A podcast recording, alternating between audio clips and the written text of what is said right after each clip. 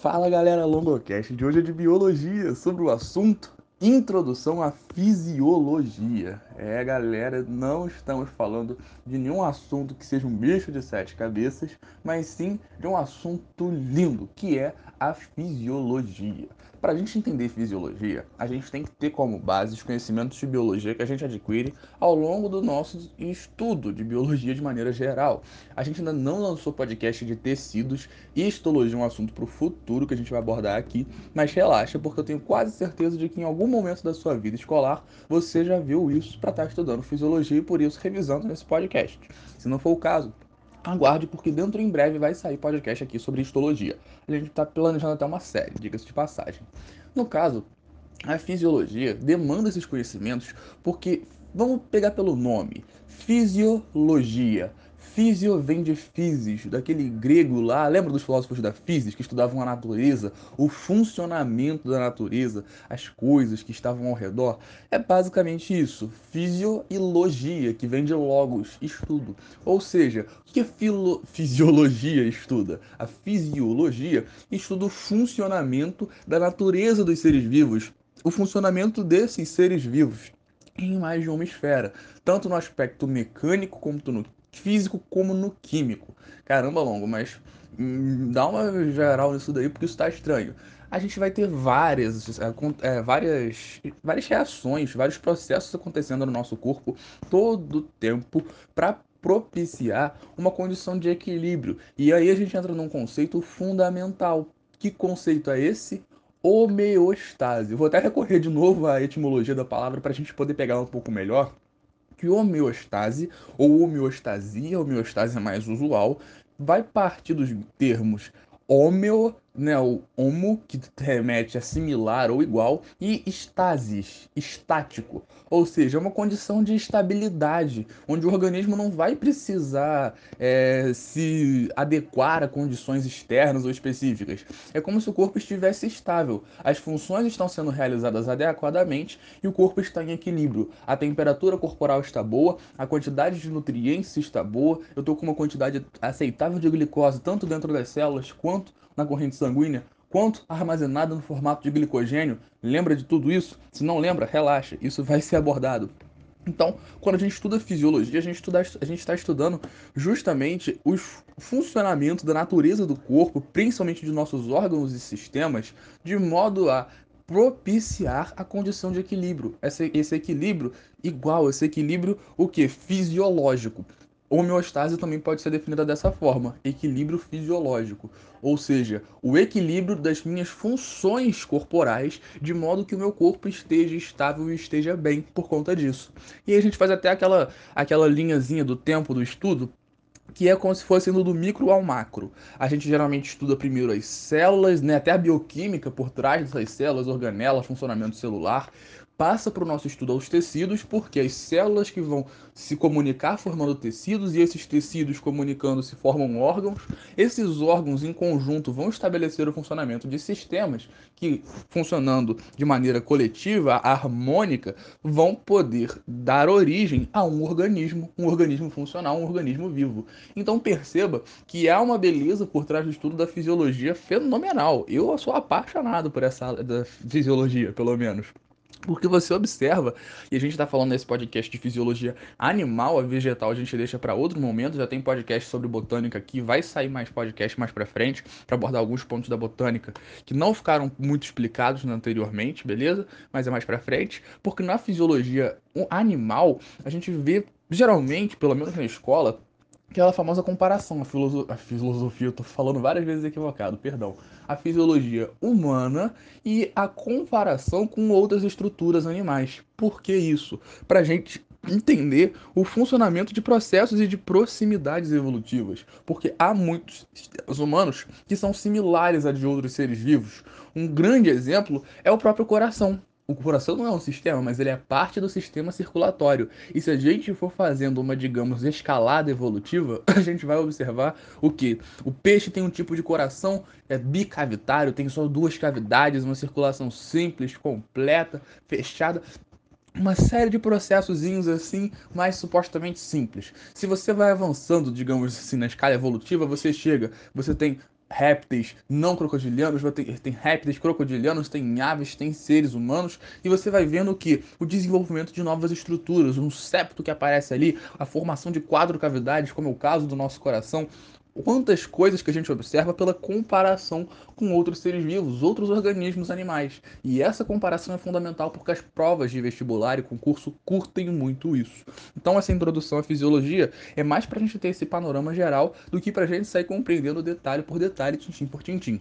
Porque, como eu falei, esse podcast introdutório é para a gente ter uma visão macroscópica e que nos permita correlacionar os conteúdos e assuntos. Basicamente, a função dos diferentes tipos de sistemas. Afinal, a gente tem, como eu falei, na fisiologia, o estudo dos órgãos e sistemas. E esses sistemas trabalham colaborativamente, cada um exercendo sua função de modo a propiciar um bom funcionamento do organismo, o que a manutenção ou o alcance, digamos assim, da homeostase. Então é muito importante, galera, que a gente tenha isso em mente para a gente poder pegar bem essa matéria e saber que esses sistemas funcionam de maneira coordenada, organizada, coletiva. Pensa basicamente que é tudo um grande time de algum esporte. Vamos falar de futebol porque o futebol é o mais comum no Brasil. Pensa que é tudo um grande time de futebol. Se você tem, por exemplo, um lateral que foi fazer uma função no meio de campo, deixou a lateral dele aberta, o time pode fazer uma infiltração pelo canto, fazer um cruzamento e meter o gol. Você não quer tomar um gol no seu corpo, que seria basicamente ter um infarto, talvez um AVC. Então a gente evita né, tomar o gol, no caso fisiológico, também no futebol.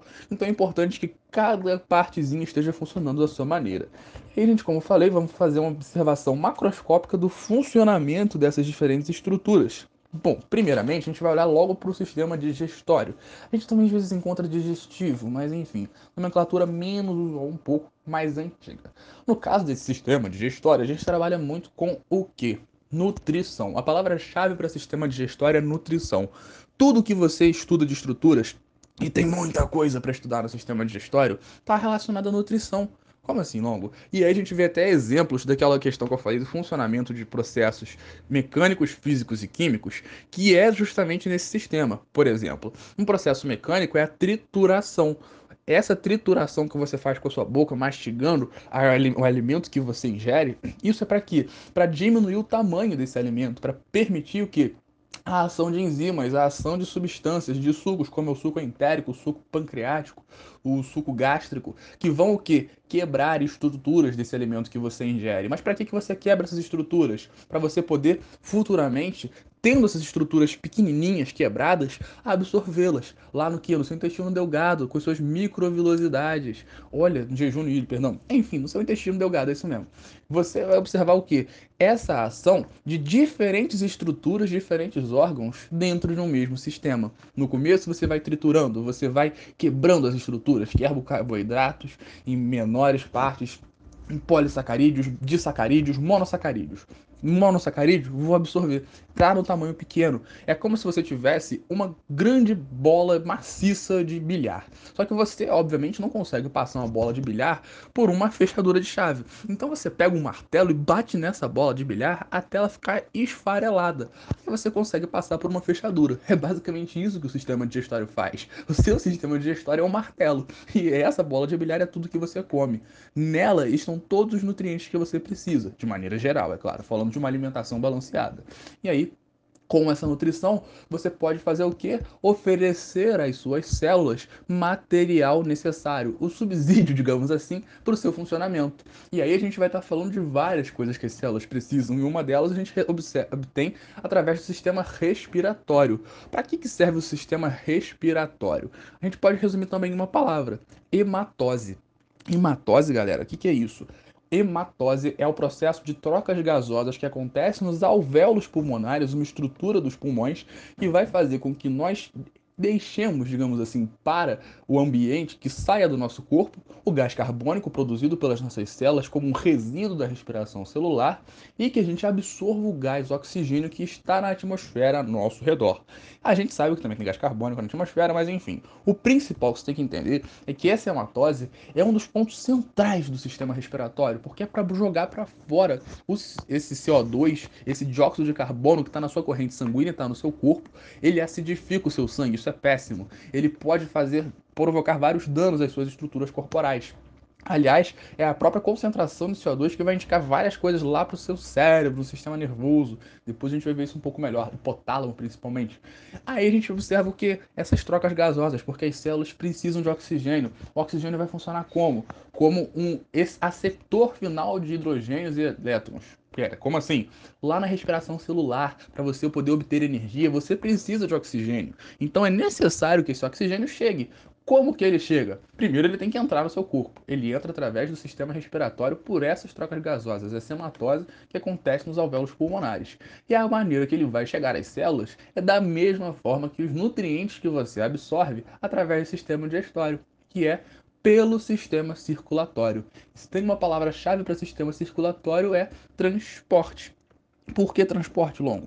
Porque é basicamente pelo sistema circulatório que você vai observar a circulação através da circulação sanguínea. A gente também pode falar do sistema linfático como sendo algo separado, ou estudar junto do sistema circulatório, mas não vai ser tão importante para a gente aqui agora.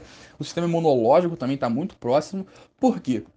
Que no sistema circulatório você vai encontrar diversas estruturas colaborando entre si para permitir o transporte, seja de gases, seja de nutrientes, seja de excretas também, né, das suas células, como é o caso, por exemplo, da dos residuais, às vezes, que a sua célula vai emitir de processos, que, por exemplo, digestão intracelular vai ter alguns resíduos, tudo isso também vai ser transportado pelo sistema circulatório. Esse sistema circulatório vai ter estruturas fundamentais, o famoso famigerado coração. Não é daí que você sente as coisas, o coração bombeia sangue só. Se alguém te deixou decepcionado, você tá triste por causa da tua cabeça, o teu coração não tem nada a ver com isso. Aliás, se fosse você, eu não brincava com o teu coração, porque o pobre coitado tá trabalhando desde antes de você nascer e você só morre quando ele morrer. Então você percebe, ou melhor, ao contrário, né? Quando ele parar de funcionar, você também está bem problemático. Tem até a chance de às vezes conseguir um mecânico artificial, mas é um problema muito grande. O coração é uma das estruturas mais importantes do nosso corpo, mas a gente não pode também fazer uma hierarquização assim à moda cacete, porque todas as estruturas têm a sua importância. Afinal, por exemplo, se você perde o seu fígado, se você perde o seu pâncreas, você vai ter muitos problemas. Então é muito importante que a gente também cuide da nossa saúde para evitar alguns problemas de saúde decorrentes às vezes de mau hábitos de vida seja alimentares, seja consumo de substâncias ilícitas ou lícitas, dependendo do caso. Tudo isso tem que tomar muito cuidado porque pode provocar problemas de saúde. Então fica aqui o momento longocast educacional. Tá. Olha, essa parada de sistema circulatório que a gente estuda para transporte vai estar tá lidando com muitas estruturas. Como eu falei, a gente tem um coração, um coração muito bem desenvolvido, lindo, lindo, lindo, lindo, tetracavitário, que vai fazer, vai ter várias válvulas ali que vão permitir é, evitar o refluxo, permitir um fluxo unidirecional, que vão ter várias estruturas, você tem as veias, você tem as artérias que vão diminuindo de tamanho se concentrando em capilares, caramba, não é se concentrando, mas enfim, você vai ter muitas estruturas. Mas uma das coisas mais importantes para o sistema circulatório é justamente o sangue, porque é através do sangue que vão passar esses nutrientes, esses gases e essas excretas. O sangue vai ter várias estruturas, o plasma e os seus chamados elementos figurados. Dentre esses elementos figurados, a gente encontra várias células que estão desde, por exemplo, eritrócitos, né, as hemácias, que vão transportar esses gases, por exemplo, até mesmo estruturas como as plaquetas ou trombócitos, para que provocar coagulação sanguínea. Nesse sangue ainda você encontra glóbulos brancos. E você vai encontrar, no caso, esses glóbulos brancos como nomenclatura geral para as múltiplas estruturas de defesa defesa. Macrófagos, basófilos, neutrófilos, são muitas estruturas que você tem que permitem o que? a defesa do seu corpo. E isso a gente já estuda num sistema à parte, que é o sistema imunológico. Tá vendo como que esses sistemas trabalham de maneira coordenada, em colaboração? E a gente já vai até, falando de excretas, para esse sistema excretor, ou às vezes a gente deve ver sistema urinário com um pouquinho menos de frequência, que é esse sistema relacionado ao que? Excreção. Um nome bem autoexplicativo nesse caso, porque esse sistema excretor ou urinário vai retirar as impurezas do seu sangue através da urina. Basicamente, você vai ter uma estrutura filtradora muito importante, em cooperação, é claro, com outras estruturas ao redor, que é o chamado néfron. O néfron, que aliás é um nome que eu penso muito caso eu venha ter um filho um dia, gostaria muito que ele se chamasse néfron, eu acho que é um nome muito bonito, não sei vocês, vou até fazer depois uma enquete, né, aqui com o pessoal do Longocast. Néfron, é um bom nome? Longo Júnior ou Néfron? Qual nome você prefere? Eu gosto muito de Nefron. No caso, o Nefron é essa unidade filtradora do X. E tô falando brincando, gente. Eu não seria doido de botar Nefron no nome de uma criança. Eu tenho um pouco de juízo ainda. Mas enfim, essa questão do Nefron é porque ela é uma unidade fundamental para permitir que nós liberemos do nosso corpo, do nosso organismo, essas excretas que foram produzidas durante os processos diversos, por exemplo, dentro da célula. O metabolismo celular frequentemente vai trabalhar dessa forma. Ela quebra alguma coisa para poder conseguir outra. E nessa, digamos, barganha eterna pela homeostase, a gente acaba liberando muitas coisas que são às vezes inaproveitáveis pelo organismo, frequentemente tóxicas. E é aí que a gente tem que se livrar. Lembra, se é tóxico, livra da sua vida, denuncia. Brincadeiras à parte, e isso não é brincadeira, a gente fala sério, coisas bem importantes até, pra falar a verdade a gente não pode dar mole. E nessa de sistema excretor, a gente vai observar a interação muito forte com o sistema circulatório. Como vocês puderam ver, o sangue vai passar pelo néfron, vai meio que bater, vai emitir muita água, uma parte vai ter que ser reabsorvida. Todos esses procedimentos aí muito complexos, mas no final das contas, nem tudo tão difícil assim de compreender, porque no final é tudo muito articulado, coordenado bonitinho para o seu corpo funcionar bem. E a gente percebe que está funcionando tudo bem demais para estar tá funcionando por conta própria. Será que não tem uma estrutura que coordene esse funcionamento? É aí que nós entramos no famoso sistema nervoso. O sistema nervoso, galera, é o que eu sou mais perdidamente apaixonado. Eu tenho vontade de estudar profissionalmente o sistema nervoso, sério, pesquisador do sistema nervoso. No caso, eu com estruturas específicas, não vou ficar dando aqui spoilers sobre meus objetivos acadêmicos, mas o sistema nervoso vai integrar fazer a coordenação desses procedimentos corporais, além de ser responsável por várias estruturas importantíssimas a processos não apenas de coordenação, mas de memória e regulação corporal. É como se o sistema nervoso fosse o líder da empresa, não o coach. Coach, a gente sabe que o Novocast é anti-coach. O sistema nervoso é o que? É o líder, é aquela pessoa que está num papel de coordenação, é o supervisor, é o gerente da sua loja, é o cara que está ali enchendo o saco para o negócio ser bem feito. O sistema nervoso é justamente um cara que vai ter um conhecimento sobre o funcionamento do corpo e através de sinais químicos, ou principalmente no caso do sistema nervoso elétricos, às vezes eletroquímicos, a gente vai até falar um pouco sobre alguns processos de passagem de elétrico para químico, de químico para elétrico. É uma loucura, é uma loucura. A transdução, até me tinha me falhado a memória, a transdução, uma loucura, a gente vai isso outro momento. Mas no caso dessas passagens desses sinais elétricos, a gente vai trabalhar muito com o quê?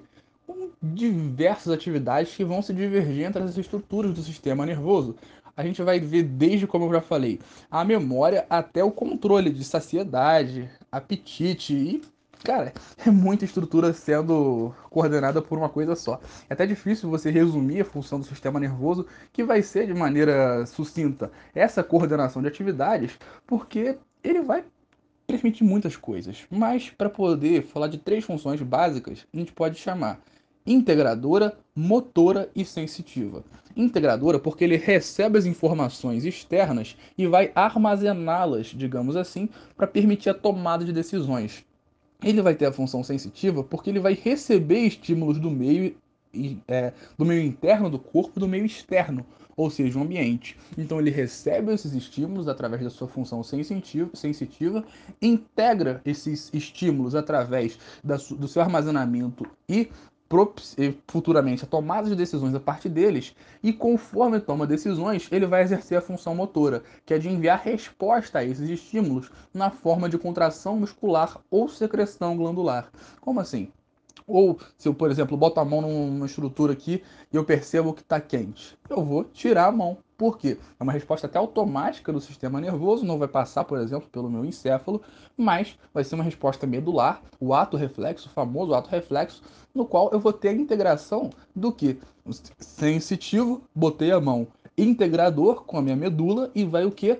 Vai ter a ação motora de contração do meu músculo aqui, geralmente às vezes do próprio bíceps ou do tríceps, enfim, não importa muito. A questão central é que a gente vai ter a contração desse ato reflexo que vai permitir que eu não me queime. Então o sistema nervoso tem uma complexidade de funcionamento belíssima, lindíssima, mas a gente não vai aprofundar agora por motivos didáticos, afinal essa é aula de introdução a fisiologia, ou melhor, o módulo de introdução à fisiologia. Eu evito falar aula aqui nesse longocast, vocês sabem muito bem disso. Bom, A gente já falou de digestório, respiratório, excretor, nervoso e imunológico, mas a gente não tem só esses sistemas. O endócrino vai trabalhar muito em cooperação ao sistema nervoso. Por que, que o sistema endócrino vai trabalhar muito? Eu tenho até um carinho pelo sistema endócrino, porque eu odiava, né, eu tinha certo ódio pelo sistema endócrino, que vai trabalhar muito com mensagens químicas, mas eu passei a gostar um pouco, ter um certo carinho, porque foi o primeiro longocast publicado nas redes sociais. O primeiro longocast que você encontra em qualquer plataforma é o sobre o sistema endócrino, que era justamente o que eu estava estudando no início desse ano. Então fica aí uma curiosidade para quem, quem entendeu por que, que a gente aqui do longocast tem um carinho especial pelo sistema endócrino. O único podcast de fisiologia que já foi postado, vai destoar um pouco da nossa série, mas enfim, a gente sabe que o sistema endócrino endocrino endocrino. Caramba, o que, que quer dizer endocrino? Crino eu lembro de cavalo. Não, não tô falando de gente que é meio mula. O sistema endócrino vai trabalhar muito com o que? Crino, secreção, endo, dentro. O que secreta dentro? Hormônio. Hormônio é aquilo que você vai ter secretado internamente ao seu corpo. Eu sei que eu não sei se eu, eu não sei se eu falei etimologia corretamente, peço perdão até porque essa parte aqui não estava escrita. Foi tentado na memória, mas enfim, acho que falhou um pouco. A questão central é que endo realmente é dentro e crino, se não me engano, é secreção. O que importa você saber do sistema endócrino é que ele basicamente vai funcionar como um mensageiro químico do seu organismo. Ele vai basicamente aproveitar sinais que vai recebendo, por exemplo, por feedback, ou seja, quantidade excessiva de uma certa substância na corrente sanguínea ou numa determinada estrutura, e vai enviar sinais ao seu cérebro, geralmente algumas glândulas específicas. O caso do hipotálamo é o caso da hipófise, e essas glândulas vão produzir hormônios, vão armazenar hormônios e vão secretar hormônios. Frequentemente, esses hormônios que vão fazer outros hormônios secretarem ou perdão, outras glândulas secretarem outros hormônios. A gente percebe até um esquema de pirâmide de organismo, eu chamo de pirâmide fisiológica, de sacanagem, pra galera da Rinode entender um pouco mais fácil. Porque você tem um cara hipotálamo, que manda um estímulo para a hipófise, essa hipófise manda um estímulo, por exemplo, para a tireoide, e a tireoide vai produzir T3 e T4. Ou seja, a, hipotálamo, hormônio tireotrófico, para a hipófise, hipófise TSH, para para tireoide, a tireoide T3 e T4 para o organismo. E, meu amigo, isso é uma loucura. Isso é uma loucura. Você tem um esquema de pirâmide violento nisso daí. Só que a gente não vai fazer a denúncia porque longe de nós desenvolver em polêmica igual aconteceu com o coitado Afonso Padilha, mas que também fez muita piada. A gente só fez uma, então não nos julguem, não nos processem, amigos da Rinodê. A gente sabe que não é pirâmide, tá bom? Beleza. Beleza. E agora, para a gente poder encerrando também, os últimos sistemas que a gente estuda, e às vezes a gente nem estuda diretamente como sistemas dentro da fisiologia, mas de maneira à parte, é o caso do sistema reprodutor, que tem como função base a reprodução, e vai envolver todas aquelas estruturas, masculinas e femininas, e aqui vamos entrar só nesse aspecto, galera, evitando né, qualquer outra questão, outro debate aqui, porque é só para a gente entender que há muitas estruturas bioquímicas, digamos assim, que estão relacionadas a hormônios, que estão relacionadas a, a digamos, organi ao organismo é, realmente físico, né, mecânico. Então, essa, essa compatibilidade mecânica para propiciar, através de mensagens químicas, a produção de substâncias desses gametas que vão ser produzidos através de meiose e esses gametas que fecundando vão promover a formação de um novo ser vivo através do zigoto que vai se desenvolver num feto, que vai se desenvolver num ser humano. Então, esse sistema reprodutor tem como função base a reprodução, que é garantir que a espécie se prolifere, digamos assim, comum a praticamente todos os seres vivos, afinal, sem reprodução, nenhuma espécie estaria aqui hoje, afinal, estamos alguns bilhões de anos nessa Terra, a gente, o planeta no caso, né, e a gente está alguns milhões de anos a menos, alguns bilhões talvez de anos a menos, diga-se de passagem, mas enfim, o sistema reprodutor tem como função básica essa reprodução, através da integração de estruturas químicas, mecânicas e físicas. Por isso que eu falei, funcionamento vai envolver muita coisa. Ainda não ficou claro? Pensa, movimento peristáltico é o que? É mecânico. Eu estou tendo o que? Funcionamento simplesmente mecânico. Processo químico é quando tenho a liberação aqui de HCl, ácido clorídrico, no meu estômago para quebrar algumas substâncias. Isso é um processo químico. Viu só como é que as coisas são muito simples? Você, numa reação química, tem a transformação de uma substância. Na, no processo físico, você não vai ter a transformação molecular dessa substância. Geralmente a passagem de estado ou algo do tipo. No processo mecânico, você só vai ter, às vezes, a quebra, diminuição ou principalmente movimentação dessas estruturas. Processos mecânicos, físicos e químicos. E aí, a gente também vai ver, às vezes, até algumas outras coisas que vão ser estudadas na mesma seara do sistema da, da fisiologia, né? no caso, estudo dos sentidos, às vezes vão ser estudados para percepção do ambiente, às vezes o sistema locomotor, né, que envolve, é, por exemplo, nossos nervos, músculos estriados esqueléticos, os nossos próprios ossos, que vão ser associados justamente para permitir a locomoção, movimento, transporte né, de, de nós mesmos pelo ambiente, a proteção corporal, mas isso daí é uma coisa um pouco mais secundária se a gente for parar para analisar dentro da fisiologia, porque às vezes a gente vai estudar isso em outras áreas, outras áreas de maneira geral. Então, fica aí a nossa recomendação de que você acompanhe futuramente a nossa série aqui ou os nossos podcasts isolados sobre fisiologia, lembrando que é muito importante você ter conhecimento desses sistemas, porque são sistemas fundamentais digestório, circulatório, respiratório, excretor, nervoso, endócrino, reprodutor e também esses outros que a gente fala às vezes que estão integrados, imunológico e por aí vai. Então, fica aí o nosso podcast por aqui. A gente espera que você tenha curtido, gostado. E se ficou com alguma dúvida, é só entrar em contato pelas nossas redes sociais, que a gente vai ter o maior prazer em bater um papo te ajudar com o que for necessário, porque o nosso objetivo é ajudar você a passar na prova que você deseja. Então, nosso muito obrigado e até a próxima. Valeu!